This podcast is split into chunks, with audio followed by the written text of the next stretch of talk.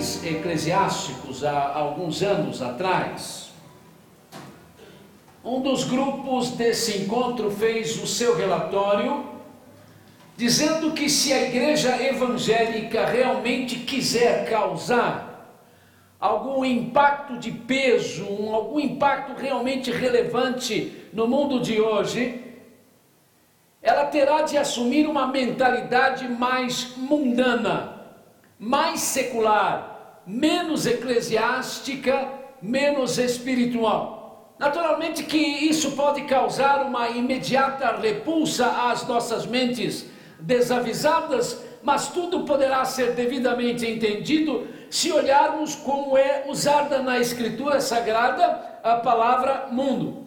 Há realmente uma certa confusão em relação ao sentido que essa palavra tem, e tal confusão interfere na atitude do chamado cristão em relação ao que se chama de mundo.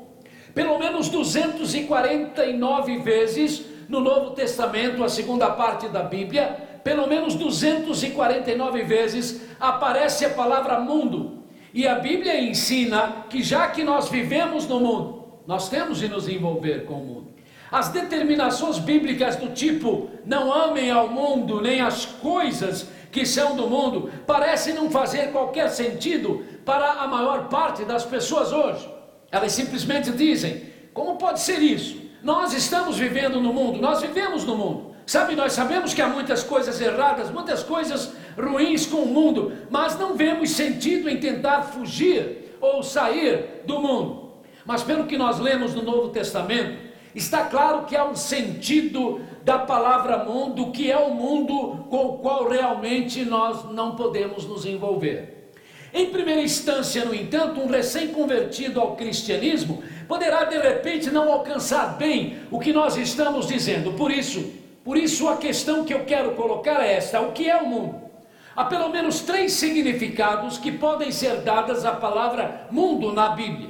O primeiro sentido tem a ver com o mundo criado. Deus fez o mundo e tudo que nele há. É o que está declarado em Atos 17, 24. Ora, a esse mundo não só devemos amar, como temos de amar, porque nós somos mordomos de Deus, somos administradores de Deus para com este mundo. Do Senhor é a terra e a sua plenitude. Então devemos cuidar como filhos de Deus desta terra. Não nos esqueçamos que o Senhor Jesus disse no Sermão do Monte que dos mansos pertence a terra, os mansos herdarão a terra. A esse mundo então não só devemos amar, mas devemos trabalhar para preservá-lo no máximo possível, como exemplo e como testemunho de pessoas que são filhas desse Criador desse mundo e que queremos, portanto, dizer o quanto prezamos esta criação.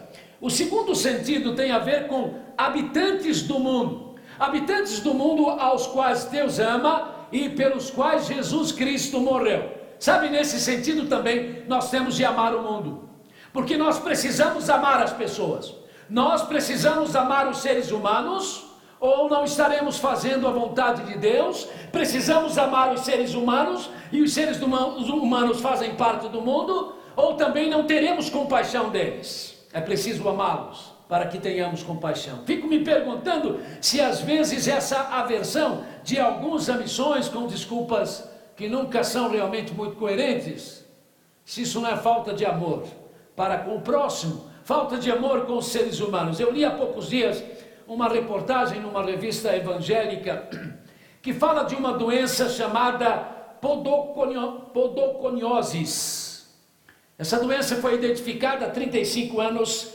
uh, na Etiópia e diagnóstico, foi, uh, foi feito sobre ela um diagnóstico errado, até que a intervenção do Dr. Ewart Price, um médico missionário evangélico, que tem agora a única teoria plausível para a causa dessa doença, mudou os rumos da mesma em termos de tratamento. Partículas do solo vulcânico da região onde vivem as pessoas que são atingidas por essa doença. Há mais de um milhão, há mais de um milhão de etíopes e mais outros 3 milhões de africanos que sofrem dessa enfermidade considerada terrível e estigmatizante. Ela ataca os pés. E os pés das pessoas praticamente apodrecem. ficam deformados e passa a ter um mau cheiro insuportável, o mesmo cheiro de um cadáver que está apodrecendo. E foram os missionários, os primeiros, os missionários evangélicos, os primeiros a se disporem a encarar essa doença, essa doença de frente. E eles começaram a ir às aldeias etíopes para achar as pessoas enfermas que se escondiam, envergonhadas, que eram escondidas pelas famílias. E eles iam com bacias de água, porque a primeira coisa que se tem de fazer é lavar bem esses pés. Mas, meus queridos, os missionários dizem que não dá para nós imaginarmos o quanto é difícil. Não adianta você pôr nada no nariz, lenço, porque o cheiro é insuportável. E ele diz: nós ficamos dias e dias com aquele cheiro em nós. Tal é a situação daquelas pessoas. Mas eles uh, falam que se lembravam de Jesus lavando os pés dos discípulos. E aí iam eles todos com aquelas bacias, começando a lavagem dos pés, para depois então começar ah, um tipo de tratamento, testando aqui, testando lá, até que começaram a ter alguns resultados positivos. E hoje existe uma fundação chamada Projeto dos Pés de Musgo, porque os pés ficam parecendo como se estivessem com musgo não é? em volta deles. Esse projeto foi fundado pelo médico evangélico Nathan Barrow, que tem desenvolvido, então, é, devolvido dignidade às pessoas. Por causa dessa doença, com o tratamento, alguns pés vão ficando realmente bons, né, sarados, sem problema nenhum, e essas pessoas são devolvidas às suas famílias. Somente agora é que a Organização Mundial de Saúde está começando a dar os seus primeiros passos para também entrar na luta contra essa doença. E o projeto Pés de Musgo tem a ajuda de missionários evangélicos, de freiras católicas e de um empresário do mundo dos calçados, o metodista Blake Michael Sky. Ele fabrica os sapatos que estão entre os sapatos mais caros do mundo. Só que ele fez um acordo com o Senhor. E não foi por, por prosperidade, não, ele já estava prosperando. Mas ele foi lançar um tipo de sapato novo em Buenos Aires, na Argentina exatamente para atender a classe mais alta do povo argentino. E quando ele saiu às ruas, ele foi a um bairro pobre de Buenos Aires e viu tantas crianças descalças, que aquilo lhe doeu o coração. E naquele momento ele fez uma oração dizendo: Senhor, para cada, cada par de sapato que eu fabricar, eu vou fabricar um outro par de sapato para que pessoas pobres que não possam comprar sapato consigam calçar um sapato, e um sapato bom. Não é? E ele tem feito isso e começou a mandar sapatos para a Argentina, e ele tem sido um dos grandes ajudadores dessa questão, porque ele está fabricando sandálias especiais para os pés dessas pessoas que estão sendo tratadas na Etiópia, e ele está mandando 10 mil pares de sandálias todos os meses, gratuitamente, para a Etiópia, para que essas sandálias sejam usadas nos pés das pessoas que estão sendo tratadas por causa dessa doença, a podoconioses. Irmãos, isso é amor pelos seres humanos.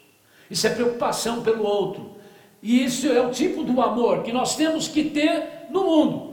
A Bíblia diz que Deus amou o mundo, Jesus disse isso. Deus amou o mundo de tal maneira que deu o seu Filho unigênito para que todo aquele que nele crê não pereça, mas tenha a vida eterna. Então, o amor às pessoas, o amor aos seres humanos é um tipo de amor pelo mundo, e esse amor nós temos de ter. Mas há um terceiro sentido da palavra mundo, que tem a ver com a existência do cosmos e que tem a ver com um sistema mundial que é encabeçado por Satanás. E esse sistema se estabelece na ganância, na vaidade, na violência, na corrupção, na mentira e na imoralidade. Bem, esse é o mundo que nós temos de resistir. Esse é o mundo que nós temos de combater e não ter com ele nenhuma espécie de conivência. Qualquer tipo de conivência com ele deve ser rejeitada. Então, então nesse terceiro sentido é que há um mundo que Deus avisa que nós não podemos apoiar, que nós não devemos amar e com o qual nós não podemos nos envolver. Acerca desse mundo, as recomendações das Escrituras são claras. Elas dizem: não tomem a forma do mundo. É desse terceiro mundo que Romanos 12, 2 está falando. A Bíblia ensina, ela ensina que Cristo se deu a si mesmo pelos nossos pecados para nos livrar deste presente século ou deste mundo vil. Está lá em Gálatas 1,4. A Bíblia com clareza faz a diferença entre os incrédulos que habitam no mundo e os filhos de Deus que também habitam no mundo. A Bíblia chama as pessoas que amam as realidades vis, as realidades ruins do mundo de infiéis e inimigas de Deus. Tiago 4,4. Quando esteve entre nós o Senhor Jesus, e ele foi orar pelos seus discípulos, ele disse: Pai, o mundo os odeia, como odeia a mim. Mas eu não peço que os tire do mundo, mas sim que os livre do mal, porque eles não são do mundo, como eu do mundo não sou. Foi o texto que nós lemos com os irmãos. Acerca das pessoas que iriam segui-lo, o Senhor Jesus avisou: Olha, o mundo vai odiar vocês. O mundo vai odiar vocês porque me tem odiado. O mundo me tem odiado. Foi o que Jesus disse. Então, assim como o Senhor Jesus Cristo, com a sua vida, com o seu amor, com a sua preocupação, com o seu envolvimento, incomodava o mundo da sua época, a nossa vida hoje. A nossa vida hoje, quando ela é dada realmente a Cristo Jesus, ela nos empurra, irmãos, inevitavelmente, ela nos empurra a toda sorte de críticas, de menosprezo, de oposição e até de perseguição por parte daqueles que não conseguem compreender o mistério da graça redentora de Deus. Mas, mas se esta é a realidade, a Bíblia nos diz que nós não devemos nos sentir desanimados diante dessa beligerância, mas ao contrário. Ao contrário, nós devemos nos alegrar, porque isso significa que nós estamos nos identificando com Jesus Cristo. E já que o odiaram, vão nos odiar também. Jesus disse: Felizes serão vocês quando as pessoas se levantarem contra vocês e perseguirem vocês e contra vocês inventarem toda sorte de mentiras e calúnias por minha causa. Regozijem-se, fiquem muito alegres, porque grande será a recompensa no céu para vocês. Mateus 11, 12. Embora a prisão do pastor Youssef Nadarkhani pelas autoridades iranianas e a sua condenação à morte tenham sido motivadas claramente por razões religiosas, a dele ter abandonado o Islã, o islamismo, as autoridades do Irã, quando começaram a receber os protestos mundiais, não esperavam tantos protestos, resolveram inventar Logo começaram a dizer que o pastor apoiava o Estado de Israel, apoiava a política do Estado de Israel, que se viu era uma imensa bobagem. Depois começaram a dizer que ele estava preso porque violentara uma mulher sexualmente. Todos perceberam que isso era uma grande calúnia. Acusações que se mostraram tão absurdas que as próprias autoridades iranianas, ao perceberem que elas não estavam colando, que elas não estavam funcionando, assumiram finalmente que a prisão e a condenação à morte do pastor era mesmo por apostasia ao islamismo. Podemos ver aí pela TV Globo há poucos dias a foto do pastor, a menção muito bem feita, tudo certinha, dos motivos pelos quais ele estava preso e a suspeita de que ele já pode ter sido executado. Há muita força, a, a, a coisa é muito forte em relação a isso, porque essa recente visita do chefe do parlamento alemão ao Irã, que pediu ao governo para falar com o pastor e não teve permissão, parece que pode reforçar isso. De qualquer forma, vamos continuar orando pela igreja do Irã, pela família do pastor e esperar não é? Ah, alguma coisa para frente para sabermos sobre isso. Meus, meus amados, nesta geração tão complicada da qual nós fazemos parte, já não é fácil para um cristão, não é fácil para uma cristã fazer a diferença entre o que é espiritual e o que é mundano. Afinal, afinal diz a Bíblia, Satanás se disfarça em anjo de luz e os seus auxiliares se disfarçam em servos da justiça. 2 Coríntios 11, 14 e 15. Com certeza, com certeza, Satanás é um imitador por excelência e por isso nem sempre é fácil fazer a distinção entre o mundo que Satanás domina e o reino do qual Jesus Cristo é o Senhor. Se fosse possível, o Senhor Jesus nos avisou, se fosse possível, Satanás enganaria até os escolhidos. Mateus 24, 24. Sabe, amados, a cada dia que eu vou vivendo e conhecendo as pessoas, Eu posso garantir que as pessoas mais felizes, mais felizes que eu conheço, são aquelas que procuram realmente seguir Jesus Cristo. E nem sempre, nem sempre essas pessoas são pessoas com muita saúde, nem sempre essas pessoas são pessoas que têm muito conforto ou que ganham muito dinheiro, mas todas elas são sempre pessoas que podem fazer suas as palavras do Salmo 16, 11: Do Senhor, me fazes conhecer o caminho da vida, na tua presença existe alegria plena e, teu, e ao teu lado existem as delícias que duram para sempre. Como bom, irmãos, como nós, quando nós podemos fazer nossas essas palavras, e aí não importa a nossa cultura, não importa a nossa condição econômica, não importa a importância que temos ou não para o mundo, o importante é poder dizer isso em nosso coração. Pessoas que podem dizer isso são pessoas felizes. A Bíblia nos diz, ela nos fala que existe um conflito constante no cosmos entre o mundo de Satanás e o mundo dos filhos de Deus. Mas fica claro, fica claro na palavra de Deus que os filhos de Deus, os filhos de Deus não estão na defensiva, ao contrário. Ao contrário, nós estamos na ofensiva. Por isso Jesus diz: Eu edificarei a minha igreja, e as portas do reino dos mortos, as portas do além, as portas do Hades, enfim, do inferno, não prevalecerão contra ela. Mateus 16, 18. Sabe, no original grego, esta afirmação do Senhor Jesus Cristo nos dá a ideia de um grupo que está avançando, avançando em direção a um grande muro, a um grande portal, que está fechado com a intenção de impedir que a marcha continue. Essa é a ideia do texto é, que Jesus nos deixou. Então, então, se o inferno ataca, e o inferno ataca, ataca a igreja, a igreja, no entanto, não apenas se defende, mas contra-ataca. E com certeza, meus amados, o inferno não conseguirá impedir que a igreja chegue aonde tem de chegar.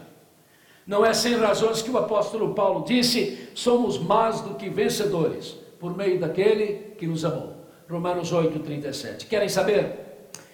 É verdade que às vezes, algumas vezes e até muitas vezes, eu e você que nos dizemos cristãos, nós fazemos a igreja parecer um fóssil histórico, totalmente irrelevante a esse mundo.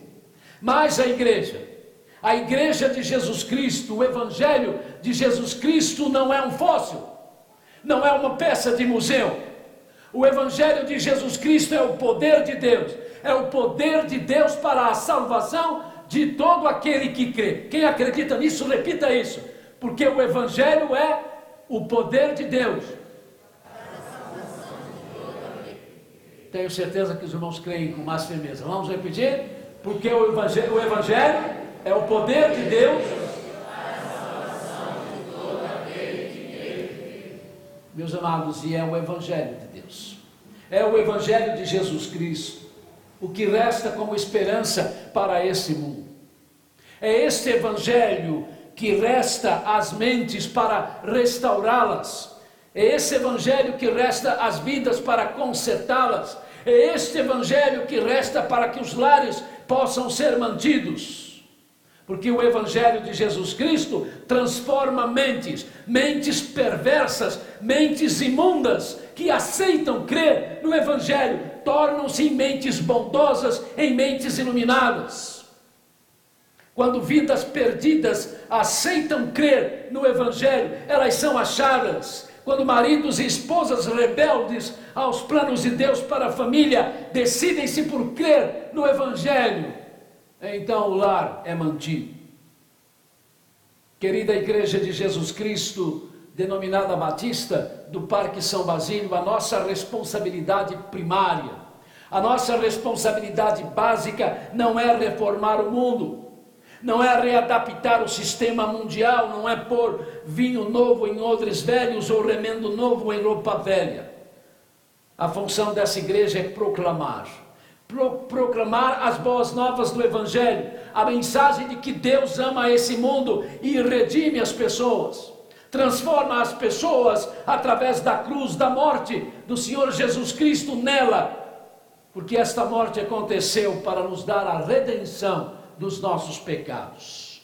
E quando um homem, e quando uma mulher, quando uma jovem, um jovem, quando um ancião, uma anciã vem a Cristo, quando essa pessoa vem a Jesus Cristo, ele há de vir a Jesus para depois ir para o mundo e viver no mundo como uma testemunha de Jesus Cristo, porque o Senhor Jesus Cristo disse isso para nós, para sermos sal da terra e luz do mundo. Então somos salvos, somos resgatados pelo poder do Evangelho para influenciar o mundo, e em nome de Jesus Cristo, em nome de Jesus Cristo, como pedreiro, como carpinteiro, como servente, como empregada doméstica, como comerciário ou comerciante, como soldado ou general, como estudante ou professor, como paciente ou como médico, como torcedor ou desportista, como eleitor ou como político. Eu tenho de ser deixado nas mãos do Senhor como instrumentos para ser sal da terra e luz do mundo e deixar coerente esta mensagem de um evangelho que tem o poder da salvação para todo aquele que crê. Sabe, querido, hoje você pode vir a Jesus confessando a Ele os seus pecados, deixando com Ele as suas mazelas, mas se você quiser fazer isso, venha também. Venha também para depois sair e testemunhar de Jesus. Testemunhar de Jesus para os seus vizinhos, testemunhar de Jesus para os seus parentes, testemunhar de Jesus para os seus colegas, para que eles percebam que você tem em Jesus Cristo a verdade mais importante da sua vida. E que você não crê em lendas, não crê em contos de fadas ou em mitos, mas sim em fatos reais. Todos saibam, pelo seu testemunho, que todos saibam o evangelho que você recebeu é relevante. Nesse mundo de, da informática, das cirurgias de transplantes, da clonagem, da engenharia genética, dos genomas, de conquistas fantásticas em nome da ciência, algumas até assustadoras. Não faltam pessoas se apresentando como autoridades nisso ou naquilo. E pessoas que estão dizendo e que estão repetindo que o cristianismo, o cristianismo está com os seus dias contados que o cristianismo há de passar como passaram os dinossauros imensos e poderosos, mas que hoje são somente partes da pré-história. Mas estão enganados, completamente enganados. Ledo engano, porque o cristianismo, cristianismo, que significa Jesus Cristo mudando minha vida, mudando sua vida, esse cristianismo nunca passará esse cristianismo não passará porque não se trata de um sistema religioso, mas ele é a religião no seu sentido mais lato, no seu sentido mais completo de religação com Deus. E essa religação tem nome: Jesus Cristo. E Jesus Cristo nunca, nunca passará. E Jesus, e Jesus faz toda a diferença na sua vida. Jesus faz toda a diferença na minha e na sua vida, meu amigo e minha amiga conosco hoje. De repente, você que está sem rumo, você que está sem direção, ou de repente você que se sente muito seguro, mas está sem paz. Venha então a Jesus. Venha Jesus para entrar na luta contra as hostes espirituais da maldade e se tornar em Cristo Jesus mais do que um vencedor. Querido irmão e irmã em Cristo, talvez você esteja desanimado, talvez você esteja desanimada com a vida, com os problemas, com as lutas, e sem dúvida, sem dúvida eu e você, como partes do povo de Deus, nós vivemos num mundo que muitas vezes nos é hostil, nos é inamistoso que vive nos pressionando para que tomemos a forma dele, para que façamos partes das suas falcatruas, da sua corrupção, da sua violência, da sua imoralidade, e nós não temos resistido, mas resista. Não desista, insista. E quando a dor estiver muito forte, e quando o problema for maior do que você, e quando a tentação parecer irresistível, quando tudo parecer perdido, grite. Grite o que o apóstolo João deixou em sua carta: maior, é bem maior o que está em mim do que o que está no mundo. 1 João 4,4. Grite. E aí, E aí nós vamos continuar correndo a carreira que nos está proposta em direção ao alvo da nossa soberana vocação, Jesus Cristo. Olhe para Ele, coloque os olhos nele, dê a Ele a sua mão e vamos nos levantar, vamos prosseguir, porque o dia da nossa redenção se aproxima. Não se atrapalhe, querido, não se atrapalhe, querida, com esse mundo de perversidade, de egoísmo, de ambição, de traição e de engodos. Nós não pertencemos a esse mundo. Nós não pertencemos a ele. Definitivamente não pertencemos mais a esse mundo. Que Deus nos ajude. Amém.